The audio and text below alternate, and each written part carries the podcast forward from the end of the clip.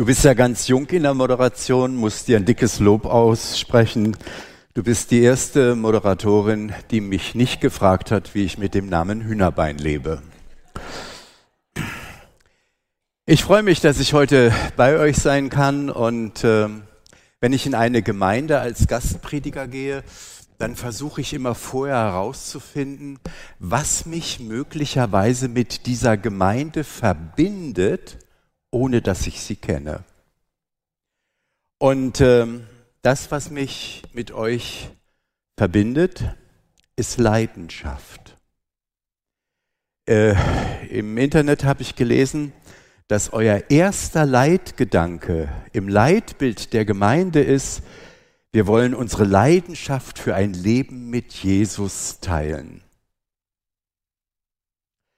Das hat mich auch nachdenklich gemacht, denn Leidenschaft hat ja immer zwei Seiten. Leidenschaft bedeutet ja immer auch, dass sie Leiden schafft. Es ist ja gar nicht so einfach, leidenschaftlich zu leben. Also möchte ich heute äh, bei dem Thema auf die Frucht kommt es an, äh, mit Leidenschaft helfen, das Leben mit Jesus zu teilen. Auf die Frucht kommt es an.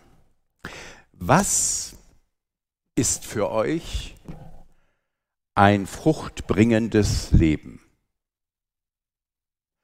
Der eine mag vielleicht sagen, ein fruchtbringendes Leben ist wenn ich im Beruf Erfolg habe. Ein anderer sagt, ein fruchtbringendes Leben ist, wenn ich mich für das Gemeinwohl engagiere oder in der Gemeinde engagiere, in der Verkündigung oder in den unterschiedlichen Aufgaben, die ihr habt, sozial, karitativ, was ihr so macht. Das mag ja so ein fruchtbringendes Leben sein. Andere sagen, ein fruchtbringendes Leben ist, wenn ich heirate und wenn wir verheiratet sind, wenn wir Kinder kriegen dann ist das ein fruchtbringendes Leben. Dann frage ich aber wieder, ja, aber wenn einem Ehepaar keine Kinder geschenkt werden, ist das dann ein fruchtloses Leben? Irgendwie scheinen wir in uns so unsere unterschiedlichen Kategorien zu haben, was fruchtbringend ist und was fruchtlos ist. Ich schätze, eine Frau, die leider schon verstorben ist, die war nicht verheiratet, die hatte auch keine Kinder und äh, das, was sie beruflich gemacht hat, das war auch nicht so der Brüller. Dann hat sie sich aus der Welt verabschiedet, ist abgetaucht ins Kloster. Das fand sie auch nicht so toll. Und dann ist sie aufgebrochen nach Kalkutta und hat sich um die Kranken in den Slums gekümmert. Ich rede von Mutter Teresa. Da stimmt alles nicht in die Kategorien und Normen, die wir so haben, aber würde je einer von euch sagen, dass das kein fruchtbringendes Leben war? Ich denke, es ist wichtig, dass man so eine dass man Kategorien hat, also dass man einen Orientierungspunkt hat, von dem aus Maßstäbe gesetzt werden. Wenn ich so Menschen treffe, dann frage ich die immer, sag mir mal, was hast du eigentlich für ein Verhältnis zu Jesus Christus? Wie ist deine Beziehung zu Jesus Christus? Dann sagen die immer, ja, weiß ich nicht. Manche, die so ein bisschen christlichen Kaffeesatz in sich tragen, die sagen dann, ja, äh, das ist äh, so mein seelischer Mülleimer oder das ist ein Freund oder ein Begleiter. Manche sagen, ich habe überhaupt keine Beziehung zu ihm. Ich meine, wenn ich bedenke, was ich für einen Aufstand gemacht habe, als ich mich verliebt habe, wie oft ich mit meiner Freundin und späteren Frau zusammen sein wollte, da habe ich Zeit und Kraft investiert. Wie viel Zeit und Kraft investieren wir dann in die Beziehung mit Jesus Christus? Und wenn Menschen hilflos sind und sagen, ich kann gar nicht über meine Beziehung zu Jesus Christus sprechen, dann finde ich das auch nicht so dramatisch, weil ja Jesus uns entgegenkommt und sagt, wenn du schon nicht weißt, was du für eine Beziehung hast, dann will ich aber dir sagen, was ich für eine Beziehung zu dir habe. Und da bietet er so sieben Bilder an oder sieben Beispiele an, an denen man das festmachen kann im Johannesevangelium. Und das sind die Ich bin-Worte Jesu. Die Ich bin-Worte Jesu sind ja nichts anderes als die Selbstvorstellung von Jesus Christus, was er für uns sein will, für dich sein will und für mich sein will. Ich bin das Brot des Lebens, ich bin der gute Hirte, ich bin der Weg, die Wahrheit und das Leben, ich bin das Licht der Welt. Und heute habe ich mir mal ausgesucht, dieses Ich bin-Wort. Ich äh, bin der Weinstock und ihr seid die Reben. Spätestens bei den Ich bin-Worten Jesu wird deutlich, dass das Kernstück unseres christlichen Glaubens Beziehung ist. Es kommt auf die Beziehung an. Welche Beziehung habe ich zu Jesus Christus? Und welche Beziehung hat Jesus Christus zu mir? Und alle Ich bin Worte sind Beziehungsworte. Und äh, ich will uns jetzt einmal den äh, Text vorlesen. Und wer es nachlesen will, mitlesen will, hier oder zu Hause, der findet den Text bei Johannes im 15. Kapitel, wo wir nachlesen können, ich bin der wahre Weinstock und mein Vater ist der Weinbauer. Jede Rebe an mir, die nicht Frucht trägt, schneidet er ab. Eine Rebe aber, die Frucht trägt, schneidet er zurück, so reinigt er sie, damit sie noch mehr Frucht hervorbringt. Ihr seid schon rein, ihr seid es aufgrund des Wortes, das ich euch verkündet habe. Bleibt in mir und ich werde in euch bleiben. Eine Rebe kann nicht aus sich selbst heraus Frucht hervorbringen, Sie muss am Weinstock bleiben, genauso wenig könnt ihr Frucht hervorbringen, wenn ihr nicht in mir bleibt. Gut, ich habe 30 Jahre bei den Weinbauern gelebt. Äh, wenn man dann so ein Bild vorträgt, dann äh, verbinden die gleich ganz konkrete Vorstellungen mit einem Weinberg und der Weinbergarbeit. Die Weinberge hier am Fuße des Westerwaldes sind etwas spärlicher gesät. Was heißt das aber? Es geht in diesem Text um nichts anderes als um die Beziehung von Jesus Christus zu uns. Und wenn man den Text jetzt so einordnet, so ins Johannesevangelium, dann sagt Jesus dieses Ich bin Worte zu den Jüngern und zu der Gemeinde schon im Blick, ja, dass sein Weg mit ihnen, wo er greifbar ist, nahe ist, bald zu Ende geht. Und dann sagt er, ich bin der Weinstock, ihr seid die Reben. Und irgendwann ist bald Ende da unterliegen wir manchmal einen Trugschluss. Denn auch wenn Jesus äh, gekreuzigt wird und auferstanden ist, dann ist das ja gar kein Ende. Sondern er sagt ja, ich bin bei euch alle Tage bis an der Weltende. Das heißt, wenn Jesus der Wahrnehmung, dem Zugriff entzogen ist, ist er trotzdem noch da. Und weil das so ist, ist dieses Wort auch ein sehr pragmatisches und praktisches Wort für uns heute und für jeden Tag. Ich bin der Weinstock und ihr seid die Reben. Die Konsequenz, die aus dieser Beziehung zwischen Weinstock und Rebe erwächst, sind Früchte. Deswegen auch auf die Frucht kommt es an. Aber welche, welche Früchte sind denn gemeint oder von welcher Frucht denkt hier Jesus oder redet er? Oder was sind für euch denn die Früchte des Geistes? Was sind denn für euch die Früchte, die aus eurer Beziehung zu Jesus Christus heraus erwachsen? Das können wir so ein bisschen im Galaterbrief lesen. In einem Vers, da heißt es, die Frucht hingegen, die der Geist Gottes hervorbringt, besteht in Liebe, Freude, Frieden, Geduld, Freundlichkeit, Güte, Treue, Rücksichtnahme und Selbstbeherrschung. Gegen solches Verhalten hat kein Gesetz etwas einzuwenden. Also neun Früchte und im biblischen Unterricht, wenn wir diesen Text gelesen haben, haben die äh, Teilnehmer am biblischen Unterricht immer gesagt, das ist ein ganzer Obstsalat. Kann man sich nicht für eins entscheiden? Nein, das kann man nicht. Und ähm, ihr habt das ja alles im Blick, aber bei so äh, Jugendlichen im Unterricht muss ich das ja immer veranschaulichen. Ne? Dann habe ich meistens so eine Apfelsine mitgenommen, habe ich gesagt, das ist eine Frucht. Und dann habe ich die Apfelsine geschält. Und was kam dann zum Vorschein? Ja, so einzelne Apfelsinenscheiben.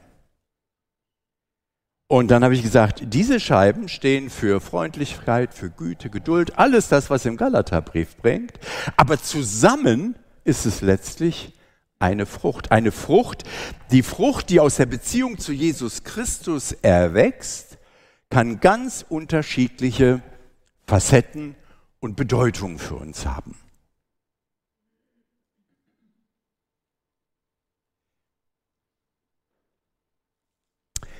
Wie kann man das mal so auf den Punkt bringen? Ich würde sagen, die Frucht aus der Beziehung zu Jesus Christus, was da im Galaterbrief steht und auch hier in unserem Text, ist so etwas wie eine Haltung, eine Einstellung und eine Haltung. Und äh, diese Haltung, wenn sie geprägt ist durch Liebe, Freude, Frieden, Geduld, Freundlichkeit, Güte und Treue, dann ist das meine meine Grundhaltung, die ich habe für die Begegnung mit Menschen in der Familie, in der Schule, in der Freizeit, im Sportverein oder wo immer ihr in euren sozialen Netzen unterwegs seid. Es geht um eine Haltung. Eins darf man allerdings äh, bei unserem Text nicht übersehen und man würde diesen Text, ich bin der Weinstock, ihr seid die Reben, sehr verkürzen und das Wesentliche eigentlich aus dem Auge verlieren. Denn am Anfang heißt es ja, ich bin der bare Weinstock und mein Vater ist der Weinbauer. Also, Jesus macht hier die Rechnung nicht auf ohne Gott, äh, seinen himmlischen Vater, der der Weinbauer ist. Und was ist das Wesensmerkmal eines Weinbauern? Er hält Ordnung. Was vertrocknet ist, schneidet er raus. Was äh, nichts taucht, wird zurückgeschnitten. Und äh, er beschneidet dann auch die Weinstöcke, so wie wir das vielleicht hier in unseren Gärten auch machen. Wir beschneiden manchmal ja auch die Bäume, nicht um die Bäume zu verletzen, sondern damit Saft und Kraft reinkommt und wir gute Äpfel ernten oder gute Birnen oder Pflaumen. Und äh, in unserem Text ist da die Rede, dass äh, Gott zurückschneidet, nicht um zu verletzen, sondern damit noch bessere Frucht hervorkommt. Kann ja mancher sagen, Hühnerbein, was sollen wir denn jetzt mit diesem Beispiel da von Ackerbau und Viehzucht und von den Weingärtnern? Aber da knüpfe ich an an dem Leben von jedem Einzelnen. Wer von euch hatte nicht in seinem Leben, und wenn es in der Rückschau ist, schon mal Begrenzung erlebt, Beschneidung erlebt, die Situation erlebt, es ist nicht so gelaufen, wie ich mir das vorgestellt habe. Meine erste Frau verstarb, ich alleinerziehender Vater, wurde mich dann um so einen 13-jährigen Jungen da, den kleinsten, noch kümmern musste. Da habe ich auch erstmal gesagt, das war nicht mein Plan. Das habe ich mir ganz anders vorgestellt. Das war eine massive Beschneidung meines Lebens. Und wie ist es mit beruflichen Träumen? Ja, dann fehlt dir eine Zehntelnote oder eine halbe Note, um irgendwas zu studieren, worauf du dich gefreut hast. Dann machst du ganz was anderes. Aber aus der Rückschau heraus ist dann auch oft zu erfahren durch die Begrenzung, dass einem da neue Kräfte zugewachsen sind. Ich äh, habe einen Lieblingsort hier in der Nähe. Der hat 24 Stunden auf, da kann ich immer hingehen und kann ich mich immer reinsetzen. Das ist die Autobahnkirche in Wilmsdorf. Und wenn ich mir dieses Buch ansehe, dieses äh, Fürbittenbuch oder wo Leute was eintragen, Kinder malen da was, ähm, dann haben da ganz viele Menschen mit mir etwas gemeinsam. Wenn ich Kranke oder Sterbende in Siegen im Krankenhaus besucht habe und ich fahre dann nach Haiger zurück, dann fahre ich meistens erst in diese Autobahnkirche und muss dann so runterkommen und bete dann und äh, ja, und manchmal schreibe ich dann auch was in das Buch. Aber das erkennt man ja alles erst aus der Rückschau. Also wenn du in dem Schlamassel richtig drin bist, dann fragt man sich, womit habe ich das verdient? Warum ausgerechnet ich? Und dann, Herr, wo ich mir doch so die Absätze krumm renne für dich und mich so engagiere. Sonntag für Sonntag turne ich über Deutschlands Kanzeln und dann lässt du meine Frau sterben und ich bin alleinerziehender Vater und wenn ich etwas nicht gelernt habe, dann war das alleinerziehender Vater. Mein Sohn war dann deutlich in Rückmeldung, hat dann gesagt, Papa, es ist schön, wenn du mein Vater bist, versuch bloß nicht jetzt noch meine Mutter zu sein. Denn nichts anderes, ähm, dass ihm das auch alles zu viel war. Also der Weinbauer, der in dem Garten schneidet, zurückschneidet, das rausnimmt, aber auch beschneidet, was ja auch Schmerzen verursacht. Manchmal blutet man dann auch innerlich. Und das dient ja dazu, dass mehr Kraft kommt und erwächst. Und warum macht Gott das? Warum? Gott möchte, dass wir nicht verloren gehen. Gott möchte, dass wir gerettet werden. Und Gottes Liebe ist eine suchende Liebe, den Menschen suchende Liebe. Gleichnis vom verlorenen Groschen. Gottes Liebe ist eine nachgehende Liebe. Gleichnis vom verlorenen Schaf. Gottes Liebe ist eine verzeihende, den Menschen in den Arm und wieder aufnehmende Liebe. Gleichnis vom verlorenen Sohn. Die Motivation ist Liebe. Und Jesus Christus ist sozusagen die Brücke, die Brücke der Liebe Gottes zu uns Menschen.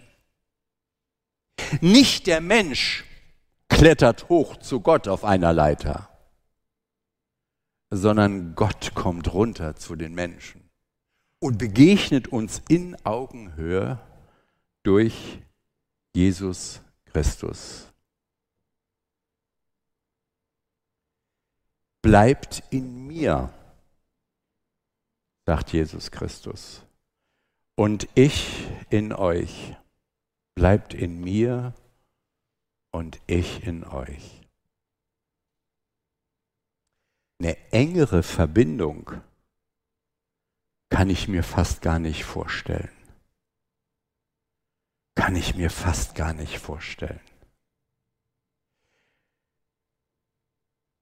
Wo Gott sagt oder Jesus sagt, kommt Leute, kommt, auf mich könnt ihr euch verlassen. Und wenn etwas, junge Menschen, ich habe ja mein ganzes Leben mit, mit Jugendlichen oder mit jungen Erwachsenen gearbeitet und mich um die gekümmert. Also wenn junge Menschen oder wenn Menschen überhaupt sich zutiefst etwas wünschen und eine ganz große Sehnsucht in sich tragen, dann ist es die Sehnsucht nach Verbindlichkeit, nach Verlässlichkeit. Und deswegen sagt Jesus, ich bin der Weinstock, ihr seid die Reben. Wer mit mir in Verbindung bleibt, wer bei mir bleibt, bei dem bleib ich. Und das wird sich dann widerspiegeln im Lebensvollzug. Menschen, die eine Beziehung zu Jesus Christus haben, fallen im Regelfall auf. Und wenn die Leute nur sagen, hm, irgendwas ist mit denen anders. Irgendwie denken die anders, verhalten sich anders. Und was ist das? Das erwächst aus der Beziehung heraus.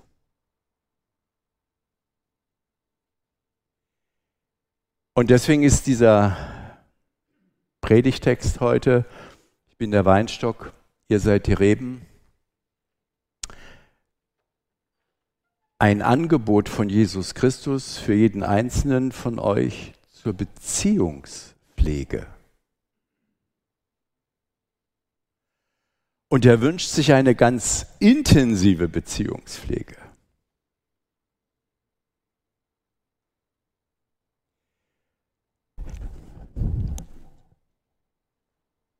Und wenn ich eine richtige Beziehung zu Jesus Christus habe, wisst ihr, was dann entsteht, was dann in uns wächst? Leidenschaft. Leidenschaft für die Sache von Jesus Christus. Amen. Ich möchte noch beten und wer nicht mehr sitzen kann, kann auch aufstehen.